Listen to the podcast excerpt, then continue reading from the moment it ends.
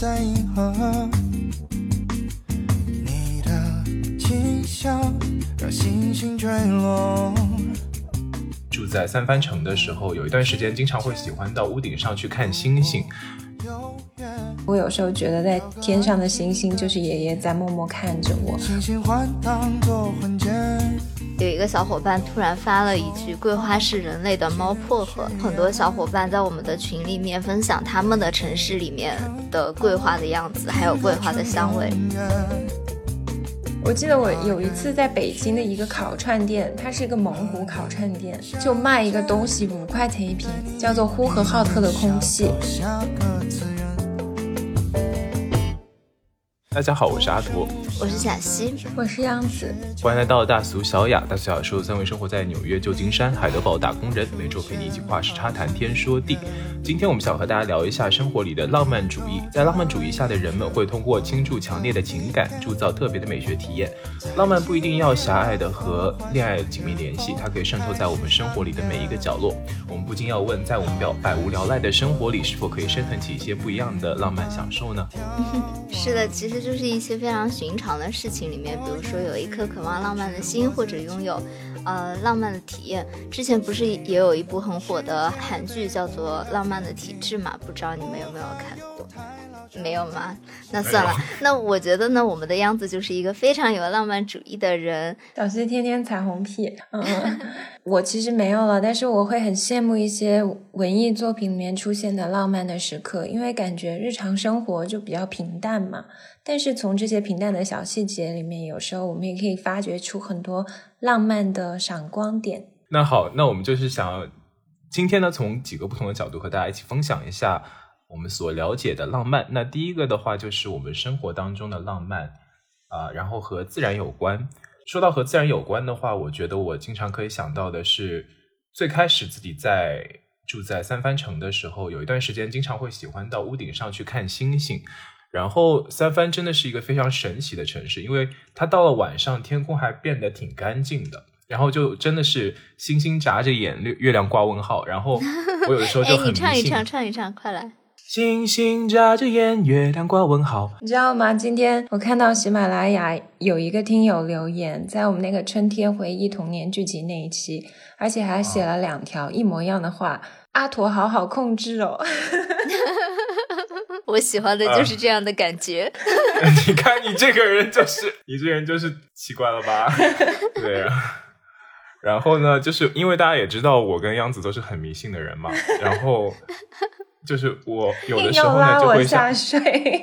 因为这个台不止我一比较迷信嘛，对吧？然后就有的时候呢，我会想要向就是星星许一些非常神奇的愿望，就比如说最近的话，我就会祈祷说工作当中的谁谁谁 stop giving me a hard time，然后希望能够工作顺遂这个样子。那恐怕有点难哦。Why？OK，、继续。对，但是我也喜欢看星星，因为我住在一个小城嘛，就没有什么光污染，经常能够看到漫天繁星。因为我爷爷就是去年离开了嘛，所以我有时候觉得在天上的星星就是爷爷在默默看着我，我是真的会相信这个。因为我记得我爷爷走的那一天下了一整天大雨，但是到下午五点多的时候，突然出了半个多小时的晴天。我就觉得应该是爷爷走之前想再来看一看我，哦，然后从那一天起，我就发现其实海德堡的天气还蛮神奇的，它就经常是一整天都是阴雨绵绵，但是到了下午五点多左右的时候，就会有很短暂的阳光。希望这个阳光也能就是在今后的人生当中继续温暖的笼罩着你呢。嗯，就我不知道你们小时候有没有看过一个韩剧叫《乌塔房王世子 尬住，没有，》，为什么你们什么都不看呢？这个不是那个就是问题男星演的电视剧吗？就是我完全不记得这个剧情和主演什么的，但是我就是看了以后，从小就有一个小小的愿望，想要住在乌塔房，就感觉是一件很浪漫的事情，就是那种，等会儿乌塔房你不是在上海的时候就已经体验过了吗？对我就觉得就是那种有一个小阁楼，有一个小尖顶的房间，都很可爱。那不就是我现在住的房子吗？哎，啊，对，我就觉得你每次要斜着开窗的时候，我就会觉得哇，你家好可爱，但是尖顶房子有一个缺点，很热，不好哦装纱窗，夏天的时候对你想蚊子。嗯，对，有虫子很可怕的，嗯特别是晚上。就是完美的诠释了我们这期的主题，就是浪漫无用。对，然后就我当时看呃了这个稿子，我就想说，阿驼，你为什么就是同样的梗要说很多遍？没有啊，跟海鸥聊天我讲过吗？讲讲过啊，哦，是吗？但是我没有细讲，是吧？对，然后就是 谁要听你细讲和海鸥聊天啊？不是，就是每天中午的时候，我就会走到海边去嘛，然后海边会有很多海鸥，然后呢，我就会经常跟他们进行一些心灵的对话，聊他们一天的生活啊，然后就感觉他们好像虽然就是不跟我讲话，但是我们可以在某种层面上进行沟通，你你很像一个非常 nerdy 没有人人类朋友的人。就是你对他说一些话，然后他看着你，我觉得想到这个画面，应该杨子都要崩溃了吧？海鸥看着他，你知道吗？就是跟海鸥聊天，我想到我有一个噩梦般的经历，就是我不在威尼斯住过半年嘛，嗯然后有海鸥跟你聊天吗？我工作的那个地方边上有一个广场，里面就是有一家非常有名的披萨店，然后我们哦有海鸥偷披萨对，我们就会结伴去那里买披萨，但是你买了披萨，你一定要马上盖好，然后不能站在街边吃，因为你如果站在街边吃，那个那些海鸥它都是不怕人的，它就会来抢你的披萨，特别有进攻性，哦。而且海鸥很大只嘛，相嗯。对于其他鸟类、哦就很吓人。那你们那边海鸥还是说比较亲善人类的？就是我们这边的海鸥呢，就是我每次想要接近它的时候，它都默默的挪开大概十步左右，跟我保持距离。那我能想到一个最近啊，我感受到的浪漫，就是在我们的听友群里面，有一天呢，有一个小伙伴突然发了一句“桂花是人类的猫薄荷”，我觉得哇，这句话好可爱有啊。道理，嗯，对，然后后来就会有很多小伙伴在我们的群里面分享他们的城市里面的桂花的样子，还有桂花的香味什么的。就虽然我在美国没有闻到桂花的味道，但是我真的有一种穿越回了，就是能够嗅到桂花气息的感觉。嗯，其实我们群里的小伙伴都还挺可爱的，他们时不时就会发这样的嗯就是小东西，就比如说前两天就会有人说请大家吃栗子，然后发了一张栗子的照片，还有哦，隔空吃栗子是吗？对，然后就会有小伙伴说那我拿两个哦，然后或者说帮我剥一下，然后帮我喂到嘴里，然后就还会有人 发栗子的照片说剥好了你们吃，就很可爱。我觉得这是虽然非常无厘头吧，但是就是一个非常浪漫的小瞬间。是的，是的我印象很深的是有一个在乌鲁木齐的小伙伴，他有发一组下雪的照片，然后中间有那种伞哦，对，撑着雪，然后我当时就说这个天气好适合围炉烤串儿啊，他就发了一碗热腾腾的牛肉面，然后群里就有另一个小伙伴说姐妹帮我多吃一点，我就觉得还蛮可爱的，大家都。嗯哦，说到那个桂花，不好意思，我还停留在桂花上面。我只是想表达一下我对就是呃加了桂花的冰粉和桂花糖圆非常真诚的喜爱。对，我就觉得万物加上桂花都会觉得哇，好幸福的感觉。嗯，You're just too good to be true. Can't take my eyes off you. You be like heaven to touch. I wanna hold you so much. At long last, love is alright. And I thank God I'm alive. You're just too good to be true. Can't take my eyes off you. 那对于我来说，生活中的另一个小浪漫就是，我经常会去看各种豆瓣的标签，然后看大家发的一些帖子。其实这一期节目灵感的来源也是由于豆瓣上的一个帖子，一些浪漫无用的小事。然后我最近比较触动我的一个标签是那些用心穿搭的老人。然后中间有一张照片，我们也会放在 show notes 里面，特别打动我。就是有一个老奶奶，她在那个北京的公交车上，一张背影，她是满头银发，但是头发盘的一丝不苟，就是发卡这些都别的特别好，很精致。然后她穿了一个深蓝色的帽衫，上面有一个大红色的补丁，但是非常熨贴的一个补丁。然后我当时记得那个豆瓣帖子的第一条评论特别的动人，他说：“大家闺秀的教养是一辈子的。”就我当时看到这个老人的背影，我就是有那种很触动的感觉。而且他这个标签底下还有一些拍到的，嗯，像欧美的老年人，因为我日常生活中见到的也挺多的，就是那种老太太。虽然我搬到德国以后，这个频率降低了很多，但是就是他们那种老太太，就是打扮的非常的得体优雅，穿着那种过膝的裙子，然后穿着小坡跟鞋。会戴耳环，然后头发这些都整理的一丝不苟。对自己好些，存点时间。习惯以为空白是浪费感，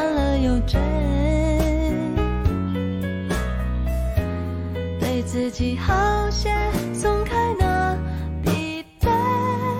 总是有太多的以为，规范定位却没体会。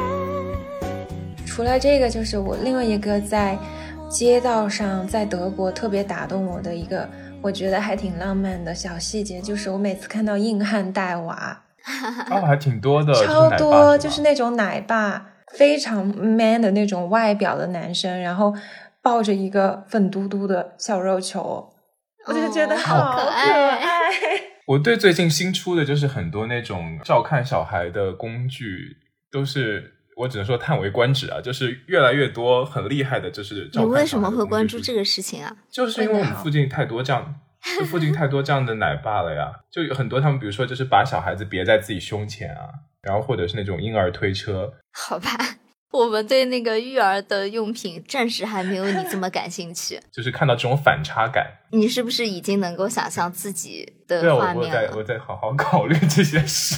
好的，因为说到这个，我就想到一些在影视圈啊、音乐圈也有一些这种奶爸，我每次看到就很戳我。就之前我们也有听友提到过的，有一个新裤子乐队的主唱嘛，彭磊，他有一个微博，他发了一个他撑着伞，然后让他的女儿踩水坑，就下雨的时候，就觉得好可爱那个画面。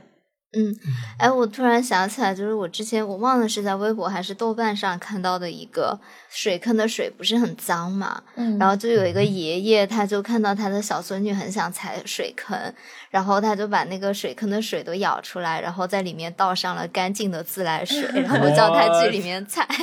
好可爱。等会儿，那这个事情不一定非要在就是下雨天做吧，平常也可以做。可是平常你都不会穿上小雨靴去踩水啊，哦，OK，I got，I got it，OK，这真的是浪漫的事情呢。倒上干净的自来水，那个地还是脏的啊。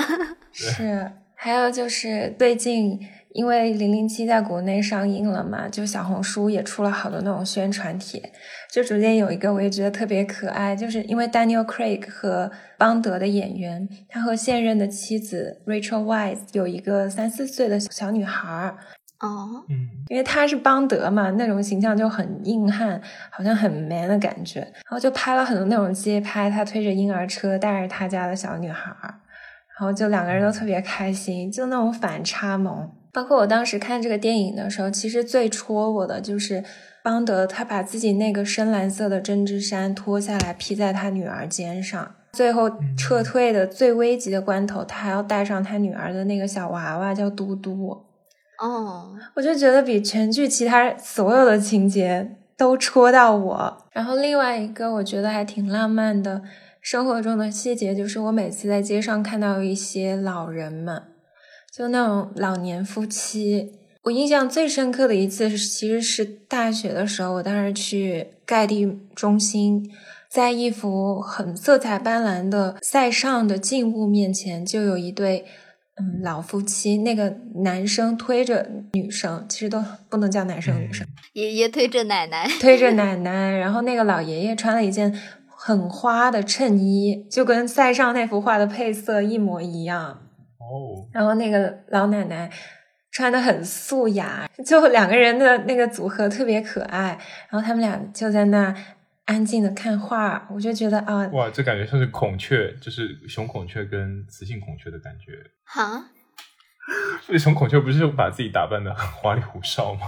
你 这个画风完全走偏了。就我当时看到，我就想说，你们看塞尚，我在看你们，很浪漫的感觉。我之前在荷兰逛博物馆也是，就经常看到那种手牵手的老人一起去逛那个 Rijksmuseum 荷兰国立。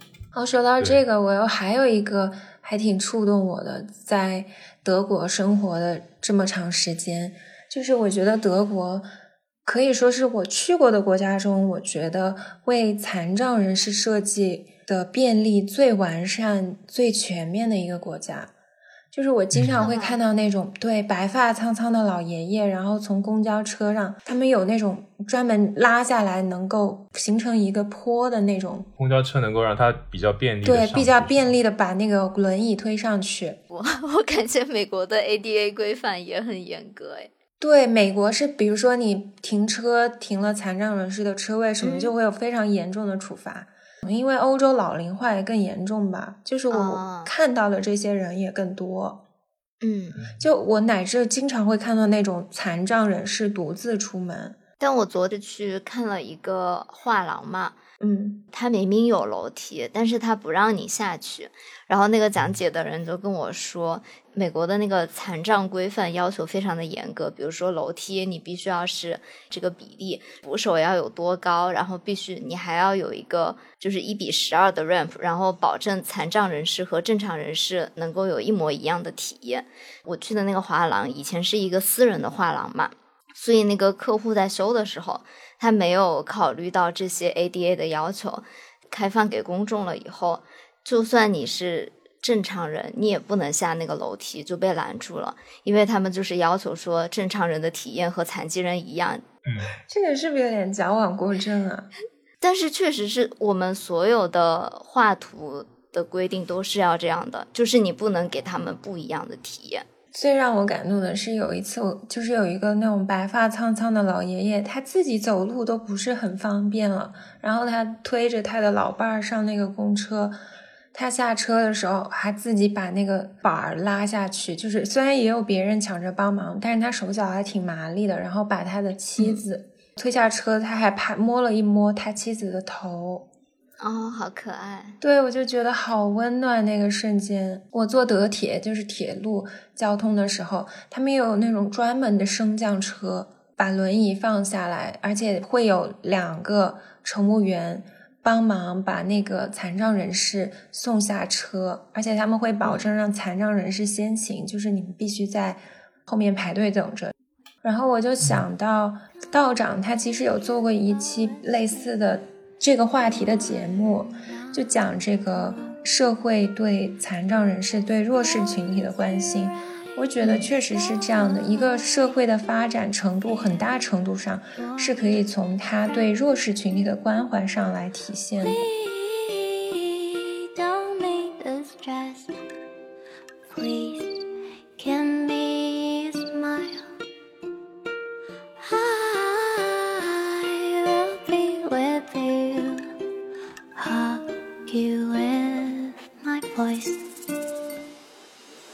想从另一个角度和大家来分享一下，就是我们所理解的浪漫啊，那就是探索城市了。呃，我们在每天生活的城市当中，都有可能发现很多呃跟平常不太寻常的浪漫的体验。那么对于我来说呢，就是我会在一个城市当中，每去到一个新的城市，先会去寻找属于自己的秘密基地。我不知道你们会不会有类似的，就是想要去找那些只有自己知道的地方。所以你在洛杉矶找到的是哪儿？没有，这个事情是从来到旧金山以后开始的。所以你以前是一个不浪漫的人，现在强行浪漫。没有没有没有，是在洛杉矶的话也有这种也有这种地方。如果是非要说的话，洛杉矶的话可能是某个海滩，对，有一个海滩我还经常去，然后我特别喜欢晚上去那个海滩。来到旧金山以后呢，我会呃经常在我的家附近散步嘛，然后就是有很多很有趣的小角落，就比如说有一个幼儿园，然后幼儿园的话，它里面有一个木质风铃。就旧金山是一个风还挺多的城市，就稍微刮风的话，那个木质风铃就会响出叮铃铃铃铃铃铃铃铃铃铃铃的声音，然后你坐在它旁边听就会非常的治愈，这是一个非常美妙的声音，然后在城市的嘈杂当中就慢慢的弥漫出来。然后还有就是我会经常去到码头，呃，然后从码头你往城市的方向看的话，你就可以看到绵长的城市的天际线，你就可以在旁边欣赏就是建筑不同的色彩，在白天看也是非常的有魅力，在晚上看也是非常的有魅力。晚上的话会更加有一种烟火气息，因为就灯火通明的。然后晚上的话，我还会非常喜欢去我之前在这个旧金山那一集当中提到的 Palace of Fine Arts。它那个建筑物不是很大嘛，是一个非常巨大的建筑物，所以你晚上去的时候，你的影子就可以投射在那个建筑物的墙壁上。之前有一个朋友来的时候，我们就一起去那边，在上面就玩各种各样的影子戏法，就小时候玩的那种，比如说扮扮狐狸啊，扮什么什么，扮兔子啊之类那种。我小时候也很爱玩，就用手做出各种形状。我小时候很喜欢扮演小兔子和小狗。它那个柱子不是很高很大嘛，然后你的影子就投射在上面，就可以形成非常鲜明的影子戏法，还挺神奇的。推荐大家晚上可以去实践一下。感觉这个确实还挺浪漫的。那样子呢？最近海德堡天气还蛮差的，就是日照时间非常短，又经常是下大雨，又冷。然后我每天就早起穿过城中心的桥，你就能看到远处那个古堡，因为海德堡就是有个城堡嘛，然后就有很多古建筑。我就觉得深秋和冬日的欧洲真的非常有那种哥特式的美感，就整个感觉非常阴郁，但是又有一种时空交错的感觉。我就会觉得自己好像回到了过去，特别是我最近就很爱听的一首曲子，就是肖斯塔科维奇的小步圆舞曲。听着这首曲子，看欧洲的景色，就会有一种非常浪漫，但是又诡诞的感觉，这是一个很奇妙的融合。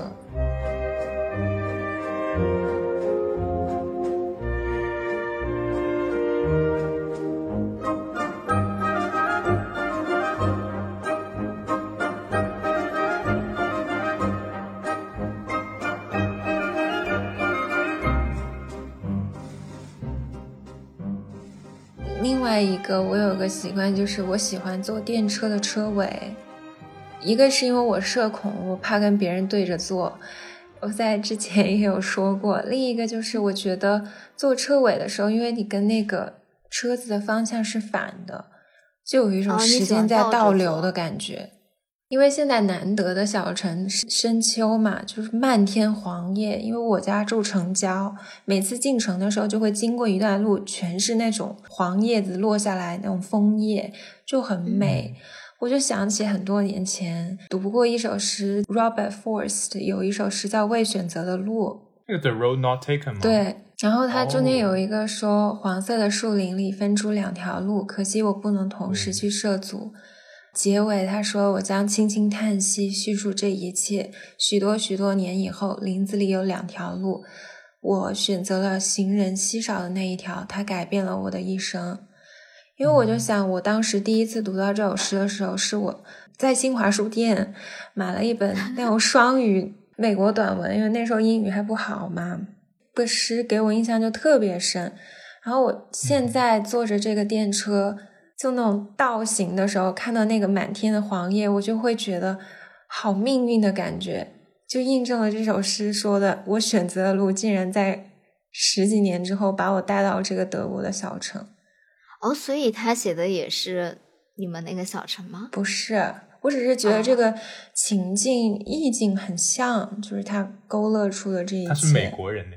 对，他是美国人。那小西呢？其实我最近不是想到要离开纽约了嘛，就时不时的会生出一种非常有点难过的情绪。在纽约生活的时候，你不会觉得它是一个多么多么好的城市，但是在要走之前，你都会很舍不得这个地方。所以我最近还蛮爱去城市的角落探寻的。然后也会想要做一些很傻的事情，就比如说有一天，我就突然想说，很想去中央公园划船。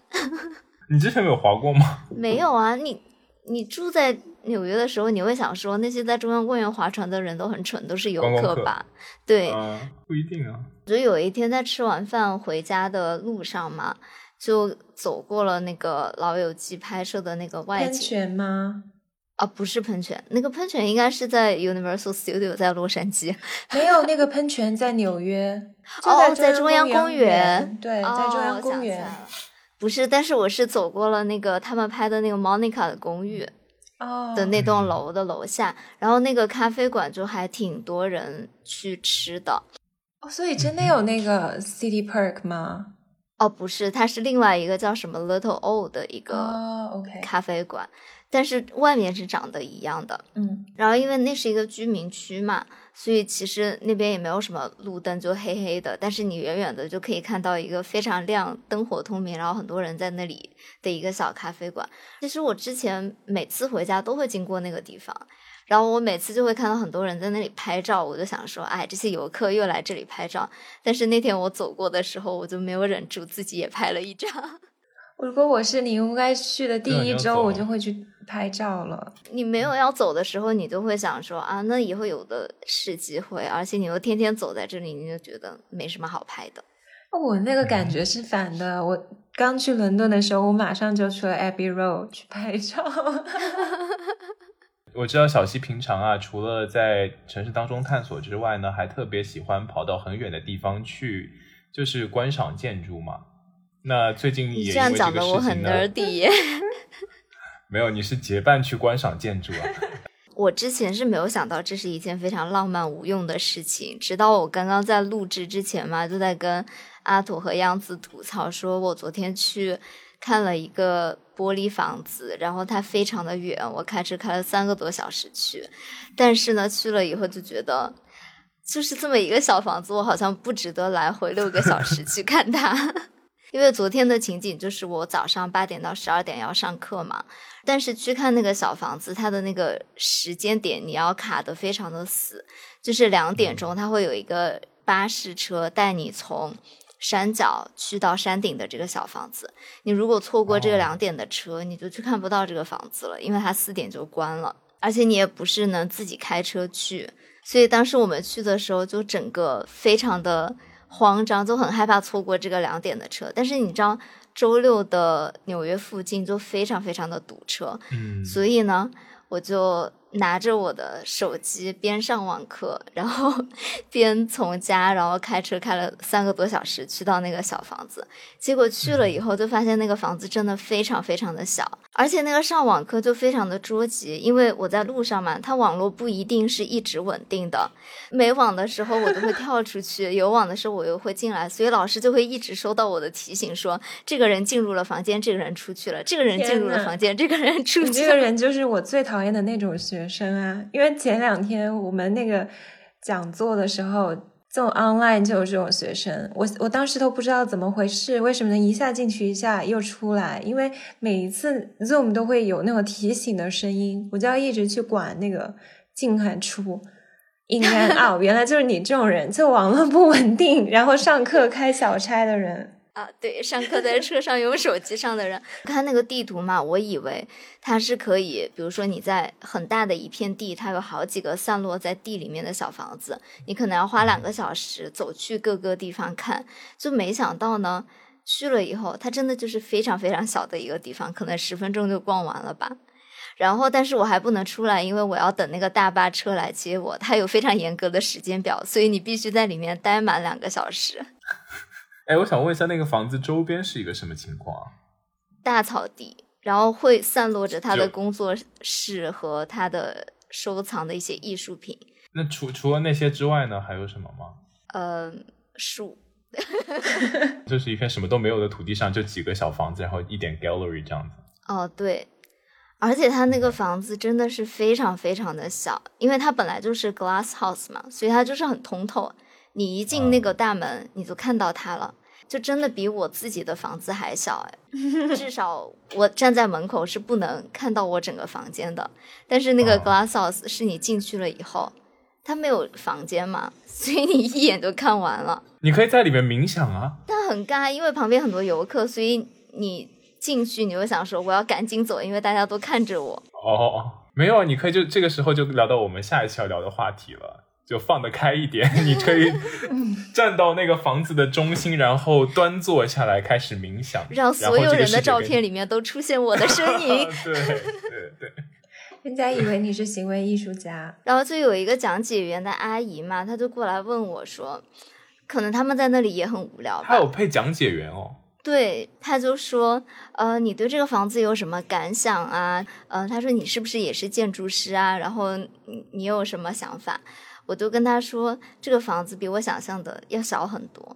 可能我戴着口罩嘛，他就没有听清楚。他就说，是不是我来之前也觉得这个房子很小，但其实它里面内藏很多玄机，它比你想象当中的大很多。他就完全理解反了我的意思，他就很激情的在那里跟我讲解说，你看这一把椅子，就是世界上的第一把巴塞罗那椅，哇，这是世界上第一把巴塞罗那椅。就真的完全的诠释了。这个阿姨非常的浪漫，非常的天真，但是我的脑子里面只有一件事情，我好累，我想要离开这个地方。哎，它旁边也没有什么，就是餐厅之类的咖啡。不是，那是在园区外面，你要回到城里，你才能去到那家星巴克。对我回到城里，我立刻进去了星巴克。那就是，其实我在这边想问一下，你们觉得浪漫有用吗？我的专业就是最好的诠释啊，浪漫且无用。但是我能理解小溪看这种建筑。物我之前很喜欢看的一个电视剧，就《世界上最昂贵的住宅》，BBC 出的。他们就是到处去探索那种建在 in the middle of nowhere，就是很荒凉的那种地方的，嗯，很有个性的建筑。包括这一次邦德的那个电影开篇复仇的那一篇，也是在一个雪地里面的一个孤零零的建筑。我觉得还挺有感觉的，包括他们后来取景的那个也是二战，然后很工业化时代的那种旧建筑，嗯就觉得很有自己独特的美学。而且这个建筑就是完全诠释了浪漫无用这件事情，因为它是一个全玻璃的房子嘛，所以他住在里面就是冬天非常非常的寒冷，里面还没有空调，夏天非常非常的炎热。而且呢，因为他的卧室也是全玻璃的，所以早上天一亮，你就会被太阳照醒。然后他就在他的玻璃上面挂了一个非常非常小的闪，就是窗帘，挡住早上的那一缕阳光。一个为什么要这么折磨自己呢？我记得这个在好多好多年前，孙燕姿就出了一首歌，她当时为了打歌，就住在这种全透明的一个玻璃房子里住了一段时间。就大家可以观察她在做什么。白天阳光射进来的时候，你就很想死。啊、我觉得，特别是每天早晨醒来的时候，超一睁眼就是超强的阳光射在你脸上。我无法想象夏天他是怎么过的。啊，那里真的是有人住吗？应该只是个景点吧。现在没有人，但是那个建筑师以前是真的住在那里的。我比较想知道，这这这这房子还有在卖吗？哦，他没有在卖，他现在已经变成一个那种国家公园一样的地方了。kiss me more. We're so young,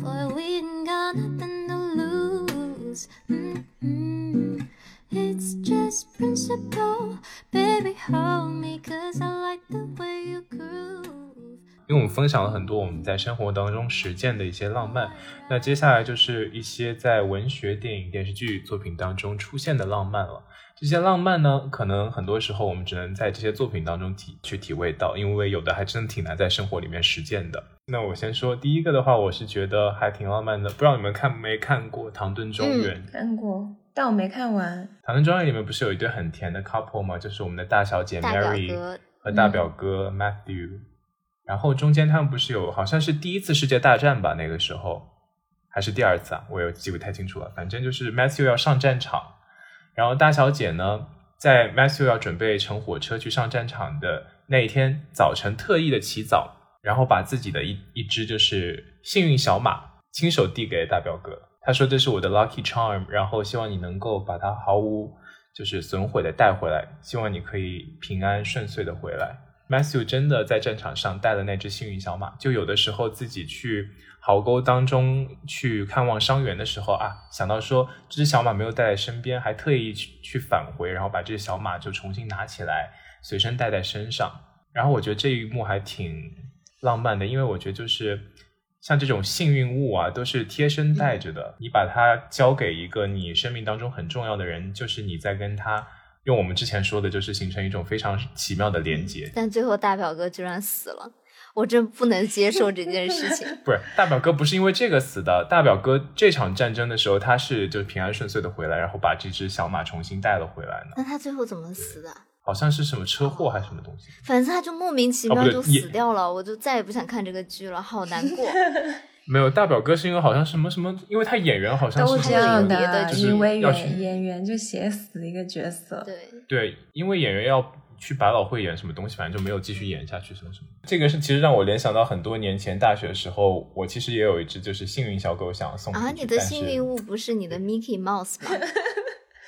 啊，Mickey Mouse 也是幸运的物啦，但是就是有一只小狗本来准备送出去，但是因为种种原因没有送出去，还挺遗憾的。那个想送的人现在还在联络吗现在已经完全跟他没有关系了，他是一个没有关系的人了。大家头说到这个，我有想到另一个有点相似的情节，但是更悲情一些，也是跟战争有关的。你们应该都看过《赎罪》，对吧？嗯，Kira Knightley 和伊美演的，他那个故事梗概大概就是说，在一九三五年的一个夏天，在一个英国的小康家庭，有一个小女孩，她发现她的姐姐跟仆人的儿子之间有一些亲密的关系。当她的表姐被人强奸之后，她就指证说是这个仆人的儿子，也就是易美演的这个角色做的。易美演的角色蒙冤入狱了，留下了她姐姐一个人，就 Kira Knightley 演的这个角色。嗯，但后来发现这根本就是一个陷阱和误会嘛，因为他其实他表姐当时是已经有了一个情人，他们是为了掩盖这一切，让伊美蒙冤了。然后后来第二次世界大战爆发了，出狱之后的一美呢就投入了战争。然后他那个片尾其实是最感动我的，因为他有一段那种蒙太奇，就是设想了一个另外的结局，跟现实不一样的结局，就是这两个相爱的人最终在一起的一个结局。有一句台词让我觉得太浪漫了。是我的影史排行榜前几名吧。他就说：“Find you, love you, marry you, and live without shame。”找到你，爱你，娶你，然后不带一丝羞愧的活下去。就我想到另一个电影，也是像《La La Land》，就是《爱乐之城》，它其实也是在片尾的时候有一段蒙太奇，设想了另外一个结局，就是男女主角如果突破了现实的种种阻碍，走在一起，他们。结婚生子，然后组建一个幸福的家庭会是怎样的？就最后那几分钟赚足了观众的眼泪，我都觉得这两部电影都是那种片尾升华了整个影影片。鲁迅迅哥有一个名言，他说：“把美好的、有价值的事物破坏给人看，就是悲剧的美学。”我就觉得这种悲剧的美学也是一种很极致的浪漫了。我想到豆瓣上还有一个，其实现在你在播客里说，感觉还挺矫情的，但是你看到的时候还挺感动的。就我那天刷到一个帖子，就有一个人，他是辽宁师范大学的硕士生，他在毕业论文的致谢里就只写了一句话，因为他是学文学的，他就说感谢这个世界还有文学。我当时看到就哇，我整个人就觉得我，我的心化了。就看到那个帖子的时候，哦，我想到就是就是博士毕业论文当中不是要写那个嗯感谢的嗯人吗？就是我有个朋友把我名字写进去，我好感动啊！哇，感谢你什么？我也不知道，可能就是这么多年的就是在陪伴是在影射什么吗？就比如说他有烦恼的时候会听这样子。你们没有出现在毕业论文的感谢为什么要卷呢？我感受到了压力。对啊，我刚才就想说，你是在施压吗？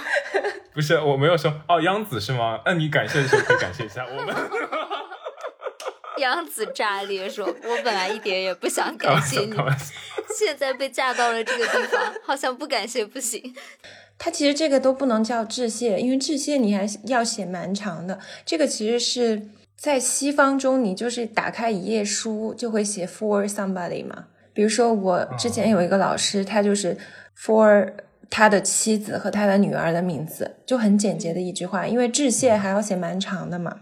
我另外一个觉得让我很印象深刻，文学影视中的那种浪漫无用，就是一个我很爱看的下饭剧《生活大爆炸》。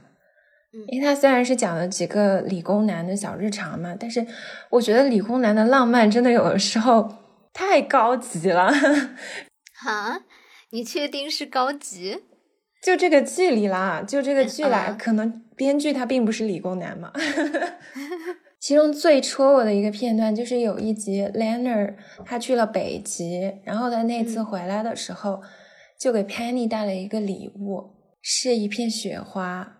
从北极带回来，他就是用那个 我念不好，聚乙烯聚乙烯醇缩醛树脂，，这就是树什么东西呢？脂啊，literally 就是树脂。所以这个聚乙烯醇缩醛树脂就是树脂吗？你确定这个聚乙烯醇缩醛树脂真的就是普通的树脂吗？反正你要用树脂保存一片雪花也是可以的。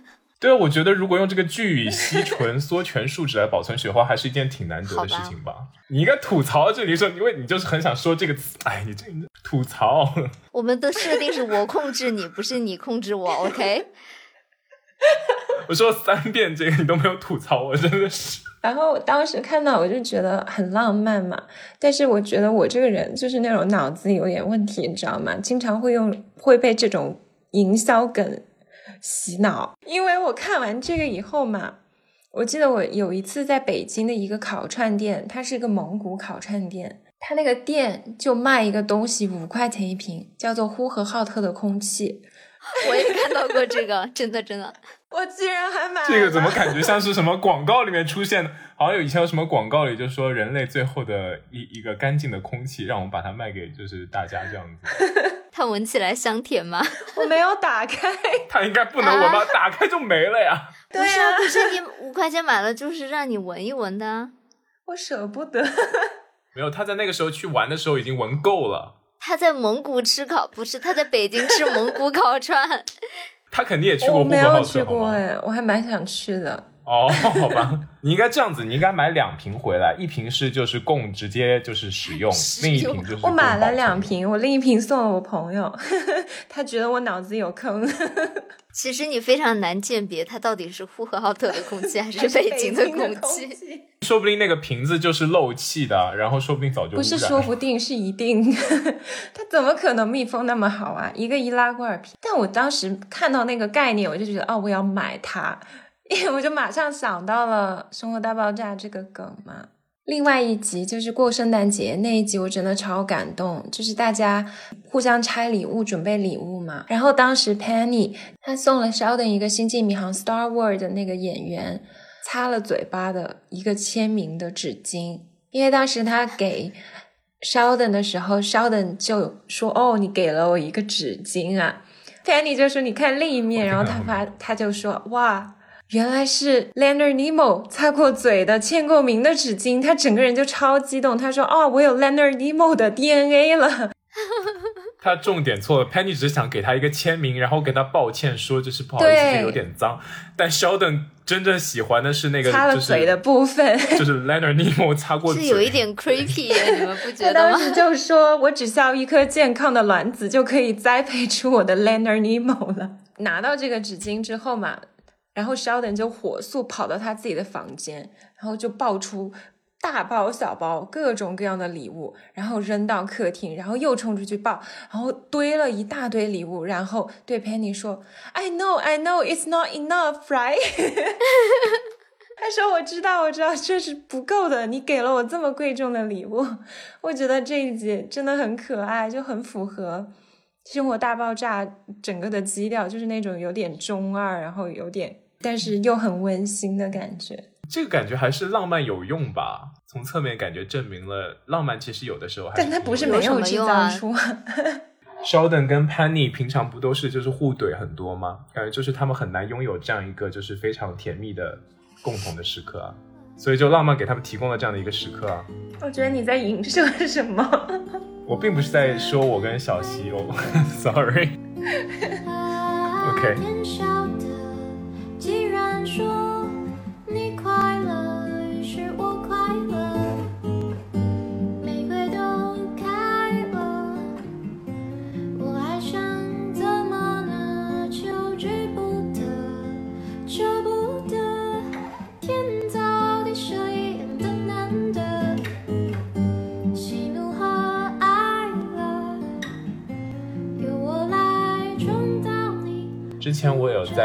豆瓣上偶尔就是偶然之间发现了一个让我还挺感动的一个老人写的他自己一生的故事。这个老人他叫那个字念饶对吧？饶平如。他特别的地方在于呢，他就是把自己的人生经历啊，就做成了一个画册。然后画册呢是他自己跟他的妻子毛美棠之间我好喜欢他的名字啊，这名字真美，平对如。他们俩的名字都还挺好听的。平我之前有一个朋友，对他的名字叫安平，安全的安，平静的平，哦特别喜欢，是他爷爷给他取的。他那些画册上面都是他跟他的妻子之间就是非常平凡，但是却又充满真情的小故事，我就觉得看了还挺感动的。其中有几个我印象比较深刻的就是他最开始第一次见到美棠的时候，是他二十六岁刚从黄埔军校毕业的时候，青年才俊，真的，他们是郎才女貌。你看他们之前的照片，就是那个爷爷非常的帅，然后奶奶非常那个女孩子我觉得她长得有点像金高银哎，就比嗯，较啊，她眼睛比金高银大很多。然后呢，他当初就是正好他父亲带着他想要去回家定亲嘛，然后他走到这个美堂的家门口的时候，他就看到厅堂的左面正房的窗户正打开着，然后有一个二十岁左右的面容姣好的女孩子呢，正在拿着小镜子啊自己照着，然后涂抹口红的样子。小轩窗正梳妆，对，然后就感觉非常的可爱。然后后面大家就是有问他说，就是你也没有想过去就就直接上定亲了，然后就你没有想过其他的一些选择吗？然后他那个时候就说，我看到美棠的第一眼，我就觉得就是他了。我觉得那个时候人还是挺单纯的。你说让他们结婚，他们就真的结婚，然后就一点 你这个说的一点也不浪漫，而且也不是无用啊，很有用的感觉。能够把这个他当初最开始见到美棠的这个记忆给记录下来，还制成画册，我觉得还是挺呃挺浪漫的。这个故事之前那故事 FM 也有他们两个的一个特辑，然后是因为美棠现在去世了嘛，所以是平如他自己在故事 FM 讲述了他们的故事。我觉得听到这个爷爷自己的声音，你还能够感受到他对奶奶的这份思念和爱的感觉，还挺浪漫的。对，然后我记得那个爷爷好像还说什么，对于我们平凡人而言呢，生活生命当中有很多细微的小事，并没有什么特别缘故，就在心的深处留下印记，天长日久便成为了弥足珍贵的记忆。我觉得他能够把自己跟就是美棠这些小的片段全都够，全都给鲜明的给记录下来，我觉得就是可能就是他的爱的一个体现吧。你知道这一生，我只为你执着，管别人心怎么想，眼怎么看，哦，话怎么说。看了，比如说我们之前提到这些影视作品啊，然后别人的故事里啊，就是有一些浪漫的片段，你觉得非常的美好。那你希望在自己的生活当中也能够有机会去经历的一些浪漫。我觉得我有点毒鸡汤，就是我看完了这个以后，我就会想到王尔德的那一句“爱自己是终身浪漫的开始”，因为别人都靠不住，所以说这告诉我们什么？我们要搞事业。但的确是，我觉得是在所有的情况下，你都应该优先自己的。就是你在恋爱当中真的不能太恋爱脑，应该就是优先。不这样不就跟我们这一集的彻这主题就不是，可是我觉得做事业也是很浪漫的啊。我之前看豆瓣也是有一个帖子，还蛮打动我的，就是屠呦呦她去领诺贝尔奖的时候，当时作为主持人的卡罗琳嗯医学院教授、杨安德森，他跪在地上，一个老人哎，跪了三十分钟为他举话筒。比如说，我觉得像马斯克他搞这种航空航天啊，这种，他其实也是一种事业方向的，这样也是一件很浪漫的事啊。是，我觉得是因为他有一个就是浪漫的，就像你说浪漫的展望、浪漫的构想之后，他会想要去追求、去发展。我可以理解屠呦他自己本身的事业也是浪漫的，因为他有一个美好的畅想，他希望去无限接近于那个畅想。这个我觉得是浪漫的。我希望小伙伴们也能够在评论区当中给我们分享一些你觉得浪漫的事情，或者说你对浪漫的一些展望。那今天节目就到这里了，我是阿托，我是小溪，我是样子，我们是大苏小雅，下周再和大家见面了，拜拜拜拜。